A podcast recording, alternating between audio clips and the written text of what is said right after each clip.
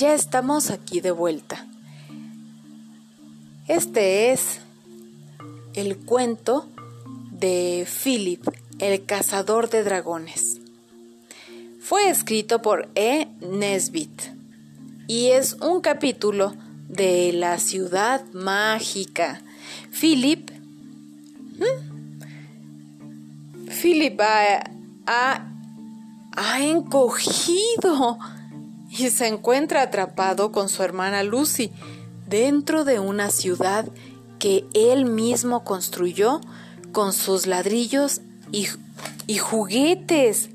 Los juguetes le han pedido que mate al dragón. Philip se quedó solo. Lo primero que hizo fue subir hasta lo alto de la torre para ver si podía ver al dragón. Miró hacia el este, miró hacia el oeste, al sur y al norte. Algo se movía, algo largo y verde.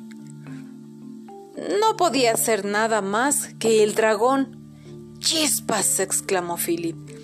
¿Y ahora qué voy a hacer? Será mejor que vaya. ¿Qué clase de, ¿Qué clase de armas tienen aquí? Bajó corriendo las escaleras hasta que llegó a la armería del castillo, donde encontró todo lo que un cazador de dragones pudiera necesitar, incluso un librito rojo titulado Cazadores de Dragones. Manual de instrucciones para jóvenes cazadores de dragones. La torre le pareció el lugar más seguro, así que se fue ahí donde decidió ir a leer el libro. Las palabras eran muy largas y difíciles de entender, pero logró descifrar. Todos los dragones duermen por una hora después de la puesta del sol, decía el libro. Súbitamente oyó un ruido que venía de entre las ruinas y se dio cuenta de que era el dragón. Mirando a las ruinas, se estremeció al recordar y dijo sorprendido, Ese es viejo juguete. Volvió a mirar y esto fue lo que vio.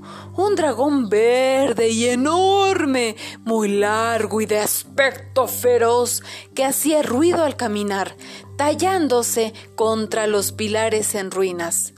Philip se rió, porque conocía bien a ese dragón. Era una lagartija de cuerda que le habían dado en Navidad, la Navidad antepasada. Philip se acordó que había puesto al dragón en una de las ciudades que había construido. Pero, claro, como todos los otros juguetes que había puesto en sus ciudades, el dragón había crecido y cobrado vida. Vio que todavía era de cuerda.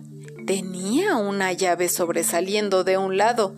Se estaba tallando contra los pilares para girar la llave y darse cuerda, pero todavía no había acabado cuando se puso el sol. El dragón inmediatamente se acostó y se durmió. Ay, bueno, dijo el cazador de dragones, ahora tengo que ponerme a pensar. Pensó y pensó más que nunca y cuando acabó de pensar, bajó a la bóveda y trajo una cuerda larga. Se detuvo un momento, preguntándose si de veras era lo bastante valiente para hacer lo que tenía que hacer. Y finalmente salió en la oscuridad hacia donde estaba el dragón. Sabía que dormiría por solo una hora. Ahí estaba echado, nueve o diez metros del dragón, sólido y oscuro. Sus garras de metal brillaban bajo los últimos rayos de la luz del día. Su gran boca estaba abierta y el sonido de sus ronquidos era como el del mar en una noche tempestuosa.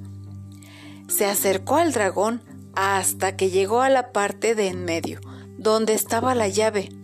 Philip amarró bien un extremo de la cuerda a la llave.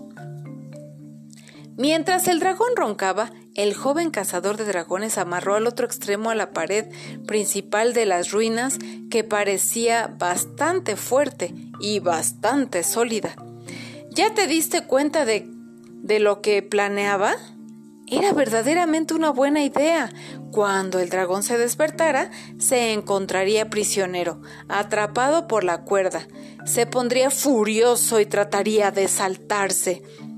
Y al forcejear, definitivamente se liberaría, pero solo podría hacerlo separándose de su llave. Una vez que estuvieron eh, que estuviera la llave fuera, el dragón ya no iba a poder darse cuenta y sería así como si ya estuviera muerto. Era, como ves, un plan excelente dentro de todo. El dragón se despertó. Philip podía verlo estirándose, sacudiendo eh, su enorme cabeza como hacen los perros cuando salen del agua. Entonces el dragón vio a la princesa, a la que habían colocado en un lugar conveniente, más o menos a la mitad entre las ruinas y la torre de Philip. Levantando el hocico, lanzó un terrible rugido y Philip pensó, con un escalofrío de horror, ¡qué juguete de cuerda! ¿O no? La bestia estaba viva y era realmente peligrosa. El dragón se había dado cuenta de que estaba amarrado con grandes esfuerzos, gemidos y gruñidos, con arañazos de sus afiladas garras y con latigazos de su fiera cola, trató de soltarse.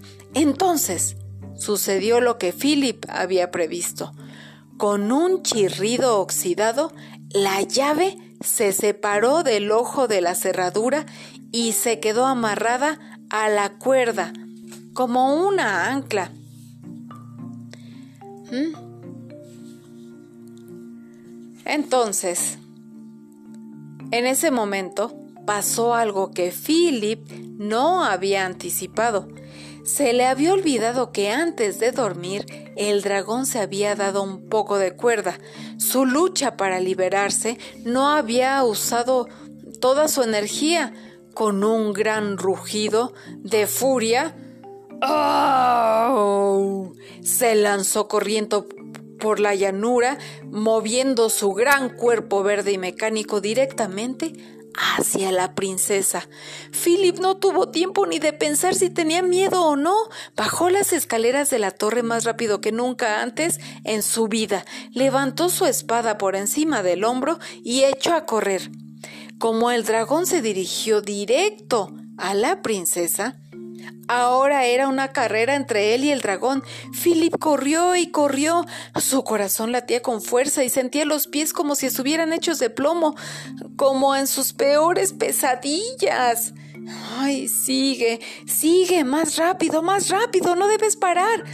Philip nunca supo cómo le hizo, pero con un esfuerzo final llegó hasta el pilar donde se encontraba la princesa. El dragón estaba a unos metros de ellos, acercándose más y más.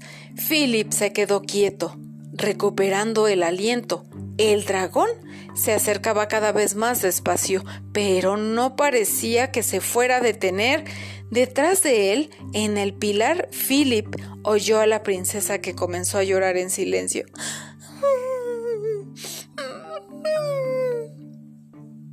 El dragón estaba muy cerca. Philip dio tres pasos al frente, blandió su espada y cerrando los ojos golpeó lo más fuerte que pudo. Entonces algo duro y pesado lo derribó y por un momento el niño perdió el conocimiento. Cuando despertó, el señor Noah le estaba dando una palmadita en la espalda. Todos gritaban como locos y junto a él estaba echado el dragón, inmóvil, sin vida, Oh, exclamó Philip. ¿De veras lo logré? Sí, lo hiciste, le aseguró el señor Noah. No sé cómo te vaya a ir en tus otros hechos heroicos, pero aquí eres sin duda el héroe. Y ahora sí, si no te sientes muy... Muy mal, prepárate para recibir tu recompensa. ¡Oh! exclamó Philip. No sabía que me iban a dar una. Es solo lo mismo de siempre, respondió el señor Noah. Tú sabes, la princesa. Philip se dio cuenta de que una persona con velo blanco estaba parada cerca de él y a sus pies había trozos de cuerda cortados. La princesa es tuya, le dijo el señor Noah. Pero yo no la quiero, replicó Philip, añadiendo al último momento Muchas gracias. Ese no es mi problema, le respondió el señor Noah. Está esperando que la tomes de la mano y que le levantes el velo. ¿Es absolutamente necesario? dijo Philip, el cazador de dragones. Philip con tristeza. Bueno, entonces lo haré. Tomó la pequeña mano de la princesa en la suya y con su otra mano levantó cuidadosamente una punta del velo. La princesa levantó el resto del velo con su otra mano y el cazador de dragones y la princesa quedaron frente a frente. ¡Vaya! exclamó Philip. ¡Es Lucy! Y colorín colorado, este cuento se ha terminado. Uno más de dragones. Espero que lo disfruten mucho y que sigan compartiendo estos cuentos porque esta es la voz que te cuenta.